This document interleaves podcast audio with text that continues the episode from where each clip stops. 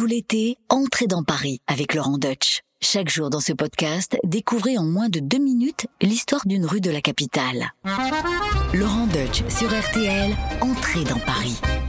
Aujourd'hui, je vous emmène dans le sud-est de la capitale sur une très très très ancienne voie de communication, peut-être une des plus importantes à l'époque des Romains, puisque figurez-vous que l'avenue des Gobelins, qui devient plus loin l'avenue d'Italie, c'est le chemin pour aller à Rome. Donc on pointe Rome en ligne droite. Ne vous attendez pas à croiser aux alentours des, petits- des petites créatures légendaires dignes d'Harry Potter ou de, Tolkien avec le Seigneur des Anneaux. Non, finalement, Gobelin, c'est tout simplement un nom de famille. Ça nous vient de Jean Gobelin, qui était un teinturier rémois et qui s'est installé dans le quartier au XVe siècle, avec une spécialité, puisqu'il était teinturier, euh, il, avait, le secret d'un rouge écarlate sublime qui va lui assurer euh, richesse et prospérité. Et il va se diversifier. Il va pas, va pas du tout en rester à la, teinture. Il va ensuite se mettre à la peinture, à la sculpture, les tapisseries. C'est tout un quartier qui vivait ici sous l'influence des, go- des Gobelins, qui d'ailleurs va avoir la reconnaissance royale au XVIIe siècle. L'entreprise euh, devient une véritable manufacture et tous les artistes du grand siècle se sont appuyés sur, sur le savoir-faire des Gobelins. Et c'est d'ailleurs pourquoi on voit autour de la des Gobelins beaucoup de rues du quartier qui portent le nom d'illustres personnages artistes du XVIIe, comme par exemple Lebrun, comme Philippe de Champagne, comme Watteau, comme Rubens.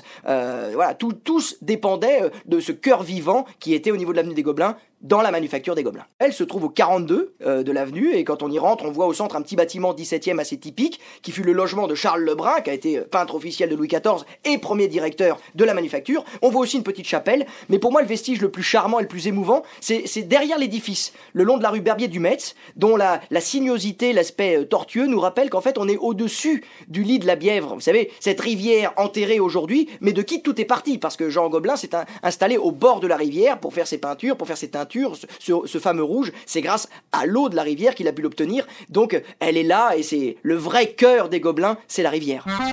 Entrez dans Paris avec Laurent Deutsch sur RTL. Merci d'avoir écouté ce podcast. Pour découvrir tous les épisodes, rendez-vous sur l'application RTL, sur rtl.fr et toutes nos plateformes de podcast partenaires. N'hésitez pas à nous laisser des notes et des commentaires.